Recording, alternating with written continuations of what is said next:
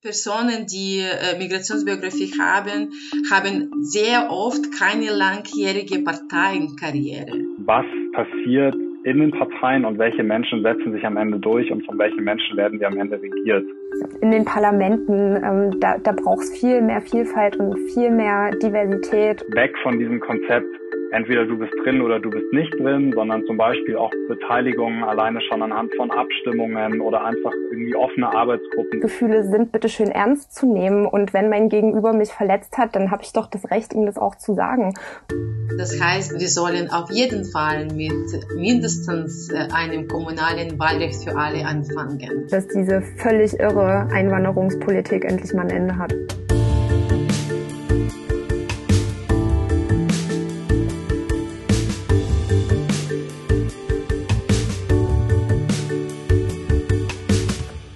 Hallo an alle, die eingeschaltet haben. Wir begrüßen euch wieder zu einer weiteren Episode von High Society, der Politikpodcast, der sich im Superwahljahr 2021 um die Stimmen dreht, die erst gar nicht abgegeben werden. Denn wir sprechen hier mit den Menschen, die benachteiligt sind, wenn es um politische Rechte geht und darum, sich demokratisch zu engagieren. Beispielsweise Personen ohne deutsche Staatsbürgerschaft, Menschen mit Migrationsbezug oder von Diskriminierung Betroffene. Mein Name ist Sabrina Ingerl und in dieser Sendung geht es um Parteipolitik. Denn in jeder der insgesamt zehn Folgen von High Society widmen wir uns einer demokratischen Partizipationsmöglichkeit. Beim letzten Mal ging es um Wahlen und heute fragen wir uns, wie divers sind die deutschen Parteien und wer wird in unseren Parlamenten eigentlich repräsentiert? Dafür hat Pauline Jeckels wie immer mit verschiedenen Personen gesprochen. Pauline, du bist nicht nur High Society Redakteurin, sondern du bist auch Reporterin sozusagen, weil du triffst dich dann immer mit unterschiedlichen Menschen mit verschiedenen Perspektiven und sprichst mit ihnen dann über die Themen unseres Podcasts. Und mit wem hast du dich so getroffen jetzt für diese Folge und wie war's? Ja, das war wirklich extrem spannend. Ähm, vor allem natürlich das Gespräch mit Rascha Nasser, die für die SPD Dresden über ein Direktmandat in den Bundestag kommen möchte im Herbst. Ja, ich bin Rasha Nasser, ich bin 28 Jahre alt, ich bin in Dresden geboren, meine Eltern kommen ursprünglich aus Syrien. Ähm, ich bin hier in Dresden bei der SPD engagiert, sitze da im Vorstand und bin auch seit 20. März Bundestagskandidatin. Und ja, das heißt, äh, mein Leben ist sehr durch Politik bestimmt. Sie hat mir ganz, ganz wichtige Einblicke gegeben in ihre Erfahrungen als Politikerin, die aber aufgrund der Herkunft ihrer Eltern tagtäglich Diskriminierungserlebnisse hat. Und wie war so die Atmosphäre, die Gesprächsatmosphäre? Also ihr könnt euch ja momentan noch nicht persönlich treffen. Ja, ähm, also Rascha ist extrem herzlich und auch einfach eine ganz, ganz starke und entschlossene Person. Es hat mich schon sehr beeindruckt, dass sie auch trotz dieser vielen Hürden und Anfeindungen, denen sie in ihrer Arbeit begegnet, immer weitermacht. Sie lässt sich da wirklich gar nicht zurückhalten. Was mir auch aufgefallen ist, dass sie im Laufe unseres Gespräches immer wieder betont hat, Ostdeutsche zu sein und eben auch ostdeutsche Themen in der Politik besonders hervorhebt. Entgegen dieser Fremdzuschreibungen als Migrantin oder Ausländerin, die sie immer wieder bekommt. Mhm. Ja, das hören wir dann auch später noch. Ne? Rascha wird auch bei ihrer Kandidatur von der Initiative unterstützt, Brand New Bundestag. Und da hast du auch mit Maximilian Öl gesprochen bin äh, Max Öhl, ich bin einer der Co-Initiatoren und Co-Direktor vom Brand New Bundestag. Und ähm, ja, wie die Bezeichnung quasi schon sagt, bin ich ähm, zusammen mit meiner Co-Initiatorin, Co-Direktorin Eva dafür verantwortlich, das Projekt zu koordinieren ähm, und äh, es weiterzuentwickeln. Genau, Maximilian Öl ist der Mitbegründer von Brand New Bundestag und man kennt vielleicht auch Brand New Congress durch Alexandra Ocasio-Cortez, die eben dadurch ihren Weg in die Politik gefunden hat. Und äh, Maximilian Öl, das ist so ein richtiger Macher. Der hat zum Beispiel auch die Refugee Law Clinic mitgegründet, die Geflüchteten hilft, sich in Rechtssachen beraten zu lassen. Jetzt war hier die Idee, dass vor allem in der Politik die Menschen aus diversen Lebenslagen zählen. Menschen mit Fluchterfahrung, mit Behinderung, muslimischgläubige, Migrantinnen dass einfach das politische System nicht inklusiv, vor allem in den Parteien eben nicht inklusiv genug ist. Da hatte Maximilian die Idee, dass man genau wie in den USA eine Initiative gründen kann, die per Scouting interessierte Menschen finden könnte, die doch in der Politik vertreten sein könnten und sollten. Und dann habe ich noch mit Katerina Viaciocic gesprochen, die Vorsitzende von Agabi ist. Das ist die Arbeitsgemeinschaft der Ausländer, Migranten und Integrationsbeiräte in Bayern. Mein Name ist Katerina Widorczyk und ich bin aktuell eine von zwei Interim-Geschäftsführerinnen bei Agabi. Ich bin selbst Migrantin aus einem sogenannten Drittland. Ich bin nach Deutschland im Jahr 2016 angekommen, um mein Masterstudium abzuschließen und dann bin hier länger geblieben. Ich habe kein Wahlrecht äh, auf keiner Ebene hier in Deutschland, äh, wie viele jetzt BürgerInnen in Deutschland, die auch kein Wahlrecht auf keiner Ebene äh, in diesem Land haben. Sie selbst ist vor sechs Jahren nach Deutschland gekommen und setzt sich seitdem für ihre Interessen und die Interessen von AusländerInnen und MigrantInnen in der bayerischen Politik ein und hat mir eben von ihrer Zusammenarbeit mit den verschiedenen Parteien erzählt. Parteien, unser Thema in dieser heutigen Sendung, sind selbstverständlich ein zentrales Instrument in der deutschen Demokratie, denn sie stellen ja die sogenannten VolksvertreterInnen. Aber nicht alle Menschen, die in dieser Gesellschaft leben, haben die gleichen Möglichkeiten, sich auf dieser Ebene politisch einzubringen oder auch darin erfolgreich zu sein, also zu kandidieren und schließlich auch in ein Parlament gewählt zu werden. Deutschland ist ein Parteienstaat oder eine Parteiendemokratie. Das heißt, die politische Bildung der Bürgerinnen erfolgt in erster Linie über Parteiarbeit. Parteien haben in diesem System die Aufgabe, unterschiedliche politische Vorstellungen und Interessen zu artikulieren, sie zu politischen Konzepten und Programmen zusammenzufassen und so Lösungen für politische Probleme zu finden. Parteien stellen die Kandidatinnen für die Volksvertretung in Bund, Ländern und Gemeinden sowie das Führungspersonal für politische Ämter. Sie tragen zur öffentlichen Meinungsbildung bei. Wer sich genau wie in Parteien beteiligen darf, regeln die Parteien selbst. So ist beispielsweise bei fast allen Parteien die deutsche Staatsbürgerschaft kein Kriterium für einen Beitritt. Einzige Ausnahme ist die CDU. Sie setzt eine Staatsbürgerschaft in einem EU-Staat und einen einjährigen Wohnsitz in Deutschland voraus. Obwohl fast alle Menschen die Möglichkeit haben, sich in Parteien zu engagieren, sind die großen Parteien und dementsprechend auch die Parlamente nicht annähernd so divers, wie es die Gesellschaft in Deutschland mittlerweile ist. So sitzen im Deutschen Bundestag momentan nur 31 Prozent Frauen, es sind nur wenige junge Menschen vertreten und nur 8 Prozent haben einen Migrationshintergrund. Zum Vergleich, in der Gesamtbevölkerung hat dagegen fast jede vierte Person einen Einwanderungsbezug.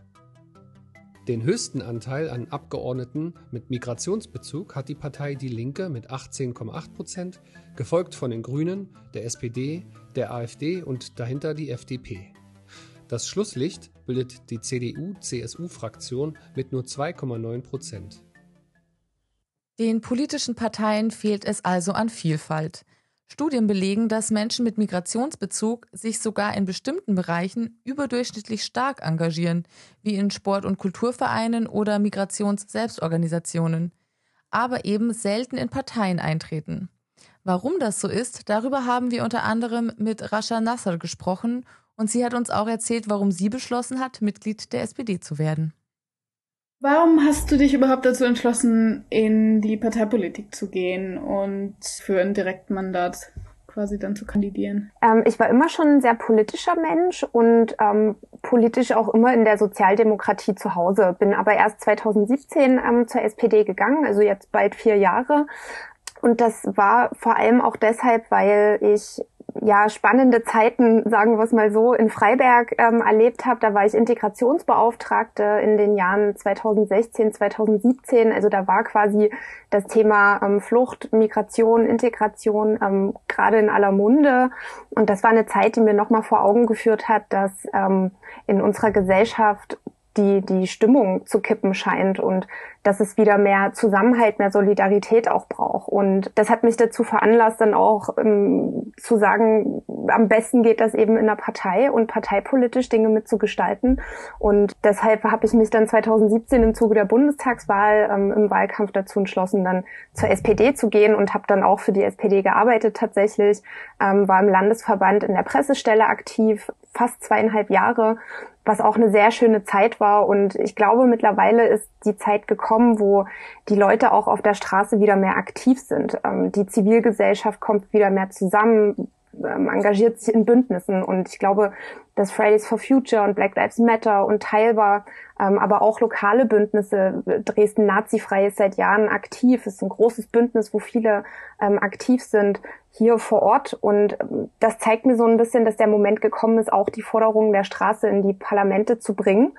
Da ich selbst auch viel auf der Straße aktiv bin, dass, dass ich gesagt habe, ich habe jetzt den Mut und ich werfe jetzt meinen Hut in den Ring und äh, der Moment ist jetzt da, wo wo auch Menschen wie ich ja einfach ähm, in Parlamenten mehr repräsentiert sein sollten. Warum die SPD? Das ist die Grundidee der sozialen Gerechtigkeit, die mich ähm, besonders ähm, inspiriert hat. Die Grundwerte von Solidarität, von Gleichheit und Gerechtigkeit sind genau die, die mich antreiben. Und ich glaube, dass die SPD die Partei ist, die am ehesten ähm, die Antworten gibt, die dem größten Teil der Gesellschaft tatsächlich ähm, ja auch was bringen, eine Verbesserung in ihrem, in ihrem Leben. Und ich sehe einfach bei der SPD am, am ehesten das soziale Gewissen, sagen wir es mal so. Es braucht für alles, was in der Politik passiert, ein soziales Gewissen.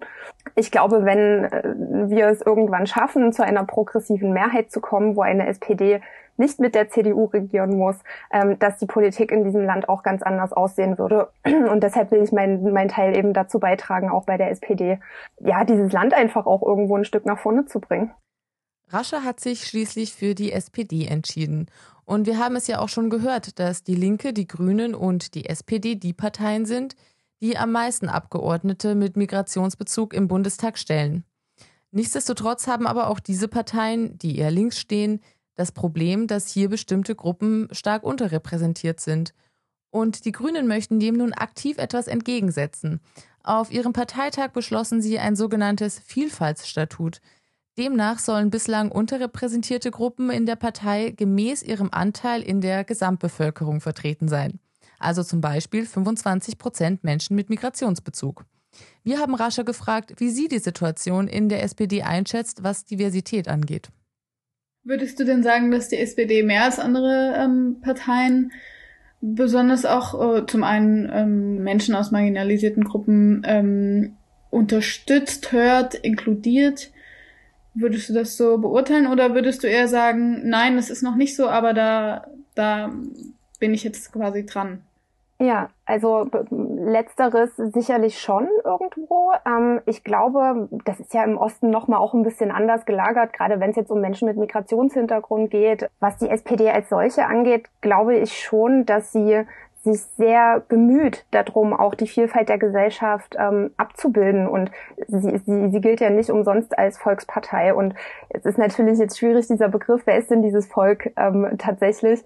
Aber die ganzen Arbeitsgemeinschaften, die es in der SPD gibt, zum Beispiel die SPD Queer, es gibt ähm, die, die AG Migration und Vielfalt, es gibt die ähm, AG für, für Frauen, ähm, Poli also ja, feministische Politik, die ASF ähm, und, und, und so gibt es eben für jede Gruppe der, der Gesellschaft eine AG, die gemeinsam eben dann zusammen die Politik der SPD in eine bestimmte Richtung bringen. Und ähm, es ist, ähm, glaube ich, schwierig, ähm, das so, so kleinteilig auch irgendwie zu analysieren. Ähm, zumindest fällt es mir relativ schwer, ähm, das für die SPD sozusagen. Aber ich bin ja nicht ohne Grund ähm, bei der SPD auch eingetreten und ich habe einfach vor Ort in Dresden ähm, einen Unterbezirk kennengelernt, der sehr vielfältig ist tatsächlich. Wir haben so viele spannende Biografien, die ähm, alle tolle Perspektiven mitbringen und es war so einfach für mich auch in, in ein Mandat zu kommen, ähm, weil man mich gehört hat und meine Perspektive wichtig war. Und das fand ich einfach so toll. Und diese Wertschätzung, die ich da erfahren habe, die hat mich einfach nochmal darin bestätigt, dass die SPD die Partei ist, die sich am ehesten ähm, darum kümmern will, dass wir eben in unserer Vielfalt auch zusammen nach vorne gehen. Und ähm, das treibt mich auch bis heute noch an. Aber warum ist Diversität eigentlich so wichtig? Maximilian Öl von Brand New Bundestag erklärt sein Diversitätsverständnis und warum sich die Initiative dafür einsetzt, dass verschiedene gesellschaftliche Perspektiven auch in der Politik vertreten sind. Natürlich ist es ein, ein intersektionales Verständnis von, von Diversität, also ähm, wo es nicht darum geht, ähm, jetzt dann irgendwie einen Ausgleich zu schaffen zwischen, zwischen zwei oder drei Gruppen oder so, sondern einfach ähm, sich anzusehen, aus, aus welchen Lebensrealitäten besteht unsere Gesellschaft und welche Lebensrealitäten sind momentan in den politischen Institutionen, im politischen System adäquat vertreten und welche nicht.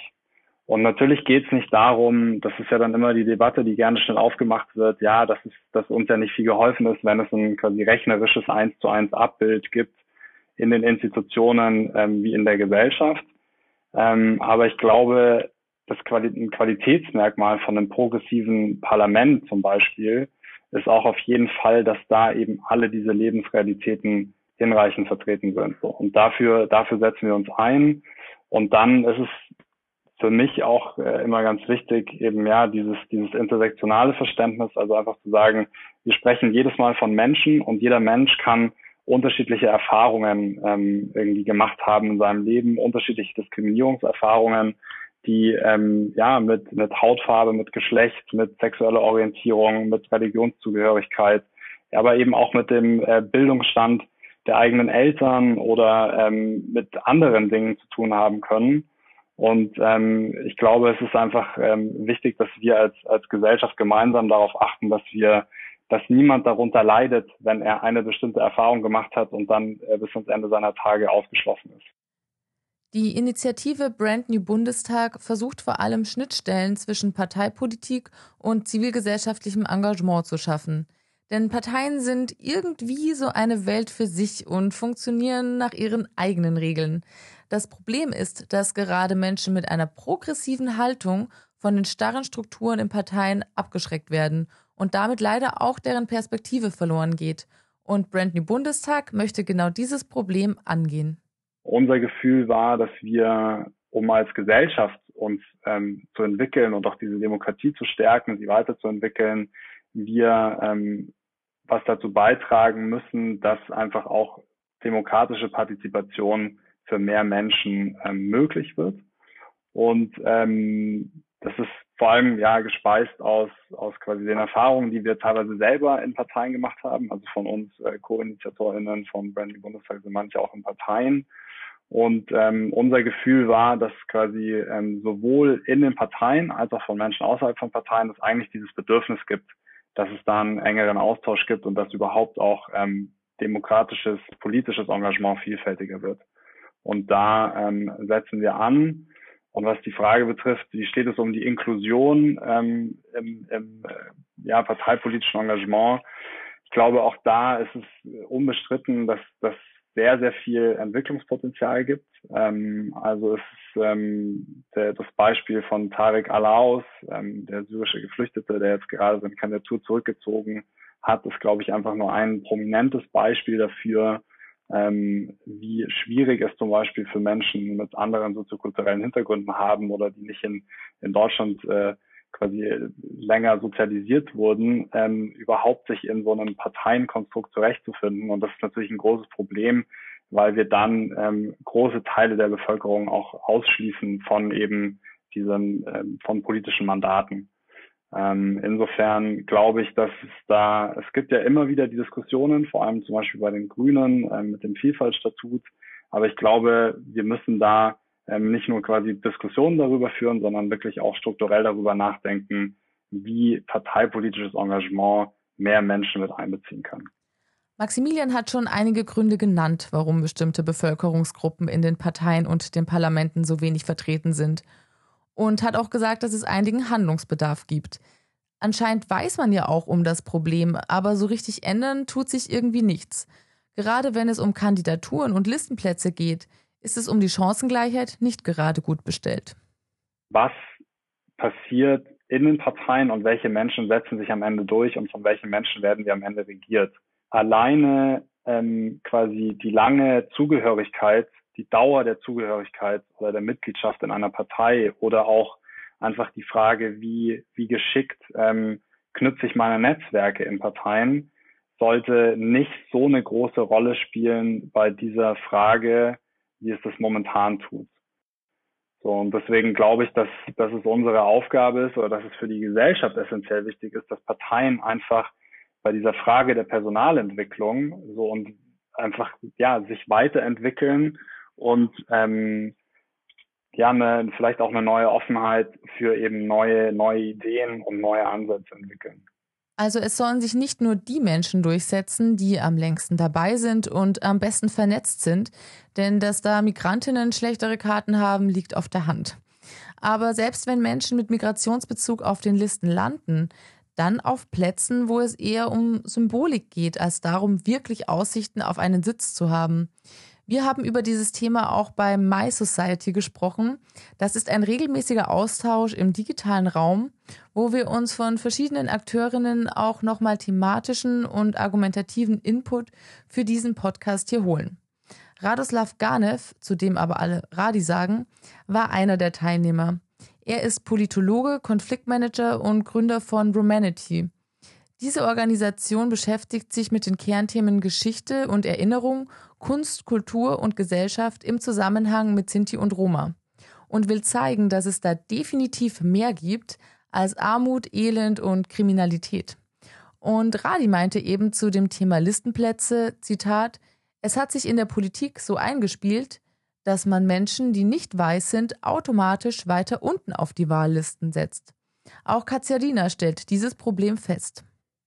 Personen, die äh, Migrationsbiografie haben, haben sehr oft keine langjährige Parteienkarriere.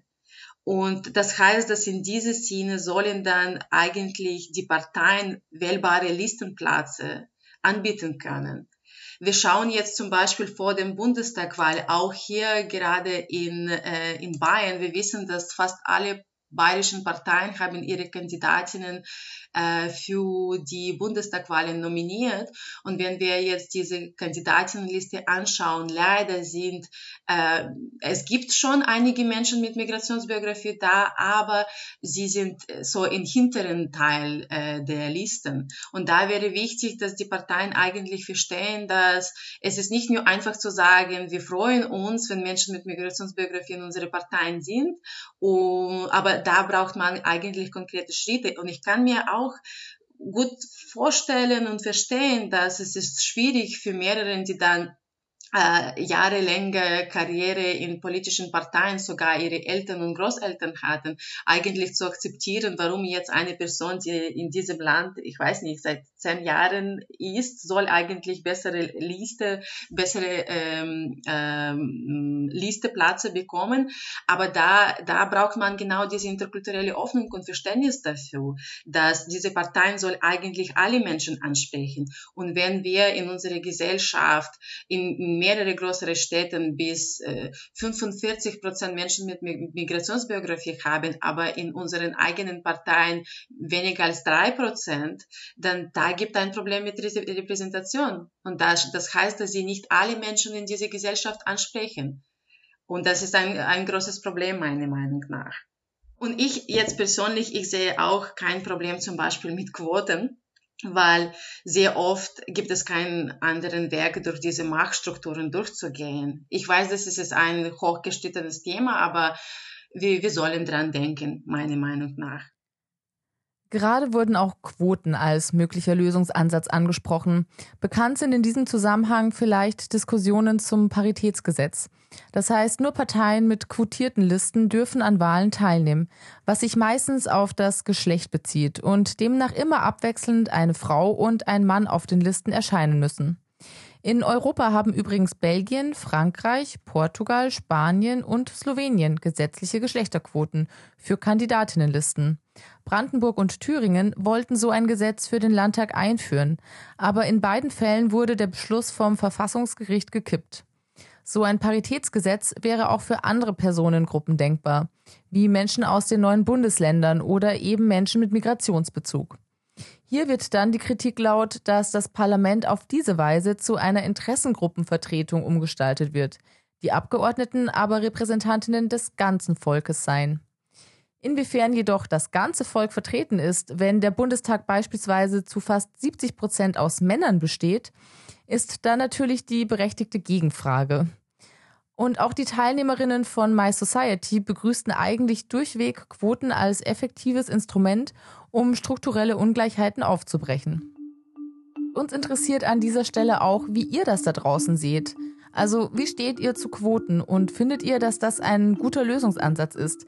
Wenn ihr dazu oder auch zu anderen Themen in diesem Podcast eine Meinung habt, hinterlasst uns wirklich gern einfach einen Kommentar, weil fruchtbare Diskussionen sind bei uns immer willkommen. Aber wieder zurück zu den Quoten. Also es geht darum, Strukturen aufzubrechen, denn Frauen, Migrantinnen oder Ostdeutsche sind ja nicht weniger kompetent und deswegen weniger im Bundestag vertreten, sondern es sind ja eben die Strukturen, die manche Menschen bevorteilen und andere benachteiligen. Und Fragen der Sozialisierung. Das sieht auch Rascher so warum sollte ich wo mitmachen, wo ich nicht mal ansatzweise irgendwie den Willen sehe, ähm, etwas zu verändern. Und ähm, das ist, glaube ich, was, was viele, was viele sich fragen. Auf der anderen Seite, es ist ein Unterschied, ob, ob du weiß oder schwarz bist. Es ist einfach so. Oder ob du einen orientalischen Teint oder Einschlag hast, ob dein Name deutsch ist oder nicht. Und das sind die Strukturen, die glaube ich, auch Menschen, die, die nicht ursprünglich von hier kommen oder nicht weiße Deutsche, ähm, auch eher daran hindern, sich irgendwie zu beteiligen, weil sie ja die ganze Zeit strukturell benachteiligt werden. Ich glaube, dass eben diese, diese Bündnisse, die sich gegründet haben in den letzten Jahren und die vielen Menschen, die auf den Straßen unterwegs sind, eigentlich das richtige Signal senden, nämlich dass es jetzt an der Zeit ist, progressiv nach vorne zu gehen. Und das bedeutet eben auch, mehr junge Menschen ähm, zu repräsentieren, mehr Frauen, ähm, mehr Menschen mit Migrationshintergrund und an der Stelle auch nochmal mehr Menschen mit ostdeutschen Perspektiven. Das ist wirklich ähm, ja. ein großes Problem. Ähm, ähm, ja, ich glaube, wir sind da auf einem relativ guten Weg, auch wenn es vielleicht manchmal so scheint, dass die Widerstände so groß sind. Aber das heißt eigentlich nur, dass wir weitermachen müssen, ähm, weil wenn sich die richtigen Leute aufregen, dann heißt es, dass man einen Nerv getroffen hat. Neben Quoten sind Gesetze mögliche Stellschrauben für mehr politische Chancengleichheit, wie Katjarina Wiedorczek erläutert. Wir brauchen auch, äh, dass unsere GesetzgeberInnen mitmachen. Wir brauchen auch äh, Partizipationsgesetz, wir brauchen Antidiskriminierungsgesetz, wir brauchen Antidiskriminierungsstelle, beide auf äh, kommunaler Ebene, aber auch auf Landesebene. Äh, es gibt noch zu viele Herausforderungen und Hindernisse auf dem Weg. Äh, Rassismus, Diskriminierung, Sexismus, sie sind immer noch präsent. Sie sind sehr tief in viele Strukturen und wir dürfen sie nicht ignorieren. Ähm, vorletzte Woche sehr empörende Fall von Tarek Alosh, der sich für Rechte und Belange von Geflüchteten und Migrantinnen einsetzen wollte, musste seine Bundestagskandidatur wegen massiver Rassismuserfahrungen und Drohungen zurückziehen. Und dann die Frage ist, warum ist es das noch möglich? Und es sind jetzt nicht nur wir Migrantinnen oder Menschen, die Rassismus, äh, Rassismus erleben, die sich im Moment empörend fühlen müssen, aber eigentlich unsere ganze Gesellschaft. Dieser Podcast ist ein Projekt von Gesicht zeigen für ein weltoffenes Deutschland. Wir setzen uns schon seit 20 Jahren gegen Rassismus und andere Diskriminierungen ein und wollen Betroffenen die Unterstützung geben, die sie sich wünschen. Unser Ziel ist ein friedliches und wertschätzendes Miteinander. Es gibt noch viel zu tun, in der Politik, aber auch in der Bildung, im öffentlichen Raum, im privaten Umfeld. Zahlreiche prominente UnterstützerInnen arbeiten jetzt schon mit uns zusammen und auch Unternehmen wie die Deutsche Telekom zum Beispiel sind seit Jahren Partner. Wenn ihr gern Podcast hört wie wir, werdet ihr sicher schon mal etwas von der Kampagne der Telekom gegen Hass im Netz gehört haben. Wenn ihr wissen wollt, wie auch ihr euch engagieren könnt, dann schaut mal auf gesichtzeigen.de. Aber jetzt weiter mit dem Podcast. Momentan sieht die Gesetzeslage in Deutschland so aus. Es gibt das allgemeine Gleichbehandlungsgesetz oder umgangssprachlich Antidiskriminierungsgesetz genannt, das Benachteiligungen aufgrund zum Beispiel der Religion, des Geschlechts oder einer Behinderung verhindern soll. Auf der einen Seite wird das Gesetz von Wirtschaftsverbänden und der FDP immer wieder kritisiert, unter anderem wegen des bürokratischen Aufwands, Schwierigkeiten abzugrenzen, was diskriminierend ist und was nicht, und weil an bestimmten Stellen Freiheiten eingeschränkt werden. Für die SPD, die Linkspartei und die Grünen reicht das Gesetz dagegen nicht aus. Laut ihrer Programmentwürfe für die Bundestagswahl soll das Gesetz modifiziert werden. Außerdem wird auch immer wieder über ein bundesweites Partizipationsgesetz diskutiert. Katjarina hat es gerade auch schon erwähnt. Dieses Gesetz soll mit messbaren Quoten die Repräsentation von Menschen mit Migrationsbezug im öffentlichen Dienst garantieren. Katsiarina hat auch den Fall Tarek Alaus angesprochen. Eigentlich hätten wir uns für diese Folge auch mit ihm unterhalten, aber aufgrund der jüngsten Vorfälle kam es dann verständlicherweise nicht dazu. Tarek kandidierte für einen Grünsitz im Deutschen Bundestag bei der Wahl jetzt im kommenden Herbst. Und damit war er der erste und einzige syrische Geflüchtete, der sich um das Amt als Bundestagsabgeordneter bewarb. Aber nur zwei Monate nach seiner Nominierung musste er seine Kandidatur abbrechen. Warum er diese Entscheidung traf, begründete er so. Die hohe Bedrohungslage für mich und vor allem für mir nahestehende Menschen ist der wichtigste Grund für die Rücknahme meiner Kandidatur. Außerdem berichtet Tarek von massiven Rassismuserfahrungen, die er während seiner Kandidatur machen musste. Auch wenn man noch nicht weiß, von wem die Drohungen nun genau kamen, lässt sich hier eine Methode feststellen, bei der bestimmte Menschen dermaßen unter Druck gesetzt werden, in diesem Fall sogar mit kriminellen Mitteln, um sie aus dem politischen Diskurs zu drängen. So etwas darf in einer Demokratie einfach nicht passieren. Und wie Katjarina auch meinte, braucht es hier mehr Anlaufstellen für Betroffene und eine Gesetzeslage, die mehr Schutz vor Anfeindungen und Drohungen bietet. Wir haben auch mit Rascha über diesen Vorfall gesprochen ich fand seine Kandidatur so spannend und ich fand wirklich, dass ich habe mir ähm, gedacht, wie, wie, wie mutig muss denn dieser Kerl sein, ähm, jetzt zu sagen, er macht das und wow, also er hat mich wirklich inspiriert und ich habe sehr großen Respekt vor seiner Entscheidung, ähm, weil er, ich kann mir gut vorstellen, dass er es sich auch nicht einfach gemacht hat, aber es muss ja wirklich ein Ausmaß angenommen haben, wo er nicht mehr sicher sein konnte, dass er da unversehrt rausgeht und die Leute, die äh, um ihn rum sind. Das ist, das ist einfach super schade, weil man irgendwie so ohnmächtig daneben steht und sich fragt, was, was muss denn noch passieren, dass sich endlich mal was ändert, gerade hier in Sachsen, ähm, weil das natürlich auch immer wieder ein Schlag ins Gesicht ist für die Leute, die hier jeden Tag ähm, darum kämpfen, dass es eben nicht weiter kippt und dass Leute ähm, sich hier sicher fühlen können, egal wo sie herkommen. Und da trägt sowas echt nicht dazu bei. Die Kandidatur von Tarek Alaus war nicht zuletzt deshalb so positiv zu bewerten, weil sie ganz einfach auch Vorbildcharakter hatte.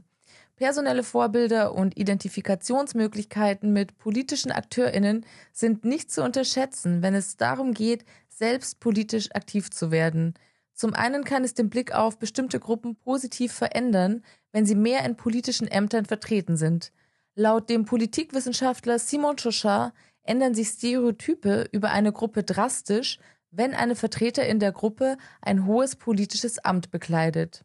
Eine ganz aktuelle Studie der University of Notre Dame analysierte die Auswirkungen von deskriptiver Repräsentation, also wie ähnlich ist mir als repräsentierte Person der Mensch, der mich vertritt. Und laut dieser Studie ist die Wahrscheinlichkeit, dass junge Frauen sich aktiv am politischen Geschehen beteiligen, signifikant höher wenn es weibliche Vorbilder in der politischen Landschaft gibt. Auch für Maximilian und Katsiadina sind Vorbilder zentral. Ich meine, auch wenn man zum Beispiel an jemanden wie Aminata Touré denkt, ähm, einfach so, äh, so quasi Shining Beacons, ja, wo andere sagen können so, hey, hier, ich kann das auch, ja, so, das ist irgendwie, Politik ist nicht ein, ein Job für, für alte weiße Juristen, so, ne, sondern es ist eben, es, es kann für uns alle ein Job sein und das finde ich, eben auch besonders schön zu sehen, dass jetzt dann beim für die Bundestagswahlen 2021 ganz viele junge, diverse Menschen aus den unterschiedlichsten Parteien kandidieren. Ähm, und ich glaube, dass ähm, das auch genau der richtige Weg ist. Müssen wir nur hoffen, dass dann auch viele von denen tatsächlich auch gewählt werden am Ende des Tages. Und ich denke, was auch sehr für viele Migrantinnen fehlt, ist auch genau diese vorbildli vorbildliche Funktion. Und das heißt, das ist es wieder, das ist so ein Teufelkreis. Uns fehlen Migrantinnen, die in unsere Parteien da sind, diese vorbildliche Funktion uns anbieten zu können. Gleichzeitig können viele Migrantinnen nicht reinkommen. Und es gibt zum Beispiel oft den Fallen, äh, wahrscheinlich mehr so in kleinere Staaten, dass Migrantinnen in die Parteien kommen, weil sie persönlich angesprochen wurden, weil äh, in dieser Stadt äh, diese Person ist bekannt. Äh, das ist so ein, ein, ein bekannt, äh, bekannter Akteur oder Akteurin, die sich äh, sehr aktiv zum Beispiel mit integrationspolitischen Themen beschäftigt. Und dann diese Person kann persönlich angesprochen werden. Und das ist eine wichtige Ermunterung. Aber das soll auf der ganzen Parteiebene passieren. Wenn wir hier von Vorbildern sprechen, dann möchten wir am Ende dieses Podcasts auch noch mal kurz über Framing sprechen. Framing bedeutet, dass Menschen auf einen bestimmten Teil ihrer Biografie oder ihrer Identität reduziert werden. Und wenn sie dann zum Beispiel politisch tätig werden, dann werden sie in eine bestimmte Sparte gesteckt, für die sie als Expertinnen gelten. Also zum Beispiel, dass bisher von 18 PolitikerInnen, die das Amt der Familienministerin bekleidet haben, 15 Frauen waren und drei Männer oder eben Menschen mit Migrationsbezug sich dann häufig mit den Themen Integration und Asylpolitik beschäftigen. Auch wenn sie vielleicht in eine ganz andere Richtung gehen würden. Pauline hat darüber mit Rascha gesprochen. Auf der einen Seite ähm, habe ich früher immer ähm, mir gewünscht, dass auf den Wahlplakaten ähm, eben nicht nur ähm, weiße Menschen ähm, sind, die, die sagen, ich mache jetzt mit und so. Ähm, ich, ich weiß noch, wie das war, die erste Frau mal auf einem Wahlplakat zu sehen. Ich, ja, cool, ähm, Frauen vor, total cool, weil man will ja auch da irgendwie repräsentiert werden, weil es auch da Ungerechtigkeiten gibt, ähm, ganz klare. Und man will irgendwie schon auf der einen Seite für die Community, die total ähm, ja fast schon zersplittert ist, weil es so viele einzelne Gruppen gibt und ich kann nicht die eine Sprecherin der Community sein, weil die gibt es nicht, ähm, wenn man das so will. Ähm, ich habe einen arabischen Hintergrund und das heißt, ich habe Einblick in diese Kultur, ähm, deswegen weiß ich trotzdem nicht, wie oder habe ich nicht diese Lebensrealität, ähm, die die andere Menschen aus anderen Kulturen mitbringen. Und deswegen ist es immer so schwierig, wenn wenn man dann eben äh, darauf nur reduziert wird und und immer nur diese diesen Frame bekommt der, der Ausländerin, die immer nur zu Themen befragt wird, wo es um Rechtsextremismus geht, wo es äh, darum geht, wie schlimm das ist, angefeindet zu werden. Und ich ich bin mehr als meine Diskriminierungserfahrung. Trotzdem ist es wichtig, wie du auch gesagt hast, das anzusprechen, weil es ist unbequem, aber wir müssen uns da dringend äh, bewegen und es muss doch drin sein in der Gesellschaft des 21. Jahrhunderts, dass wir das auch ansprechen können, ohne dafür direkt irgendwie ähm, wieder vorgeworfen zu bekommen, dass wir ja immer nur die Ausländerkarte spielen. Ja, es sind wichtige Perspektiven und Gefühle sind bitteschön ernst zu nehmen. Und wenn mein Gegenüber mich verletzt hat, dann habe ich doch das Recht, ihm das auch zu sagen. Und das nicht nur, weil ich ähm, eine Person mit Migrationshintergrund vielleicht bin. Das gilt doch für alle Gruppen in unserer Gesellschaft. Und ähm, deswegen finde ich es auch gut eigentlich, dass wir darüber sprechen, auch wenn dieser Begriff irgendwie komisch ist, weil das ja eigentlich nur bedeutet, dass ein Umdenken stattfindet und dass ein Ruck Druck irgendwie auch durch die Gesellschaft geht, der meiner Meinung nach schon längst überfällig ist. Auch wenn es dieses Problem des Framings gibt, macht Rascha in dem Gespräch genauso deutlich, dass die Identitätszugehörigkeit eine große Rolle spielt und ernst genommen werden muss. Die Debatte um das Thema Identitätspolitik ist gerade ziemlich aufgeheizt. Konservative Stimmen tun dabei das Hervorheben von Merkmalen wie Schwarzsein, Frau oder Transsein und so als unwichtig und übertrieben ab aber Menschen werden aufgrund ihrer Identität nun mal massiv bevor- oder benachteiligt. Und ihre Lebensrealitäten haben Einfluss auf ihre Chancen auf Sicherheit, Bildung und Arbeit oder eben auf ihren Zugang zur Politik. Und das konnten wir ja auch in dieser Folge wieder feststellen. Denn wir haben gezeigt, dass die Gesamtgesellschaft einfach anders aussieht als die Parteispitzen und demnach auch die Parlamente. Und dass dieses Problem mittlerweile auch erkannt wird und versucht wird anzugehen, was wir ja auch thematisiert haben, das liegt daran, dass sich diese benachteiligten Personen eben als Gruppen zusammengetan haben und für ihre Chancengleichheit gekämpft haben und das natürlich auch noch immer tun. Und das ist auch schon ein gutes Stichwort, um euch auf unsere nächste Episode von High Society hinzuweisen. Da geht es dann nämlich um Interessenvertretungen und Lobbyarbeit benachteiligter Gruppen. Und da sprechen wir dann auch unter anderem mit Katjarina, die ihr heute schon kennengelernt habt, über Agabi. Also schaltet wieder ein, wir freuen uns natürlich auf euch. Damit sind wir am Ende dieser Folge angelangt. Wie immer haben wir alle Quellen, auf die wir uns beziehen, verlinkt. Und wir sagen es nochmal, der Podcast soll euch wirklich Anreiz zum Diskutieren geben. Also äußert gern eure Meinung zum Gesagten über die Kommentarfunktion. Und wenn euch gefällt, was ihr hört, dann teilt den Podcast, abonniert uns und hinterlasst uns Sterne und Herzchen. Und wir sagen an dieser Stelle vielen Dank, dass ihr dabei wart und wir hören uns dann in drei Wochen. Macht's gut.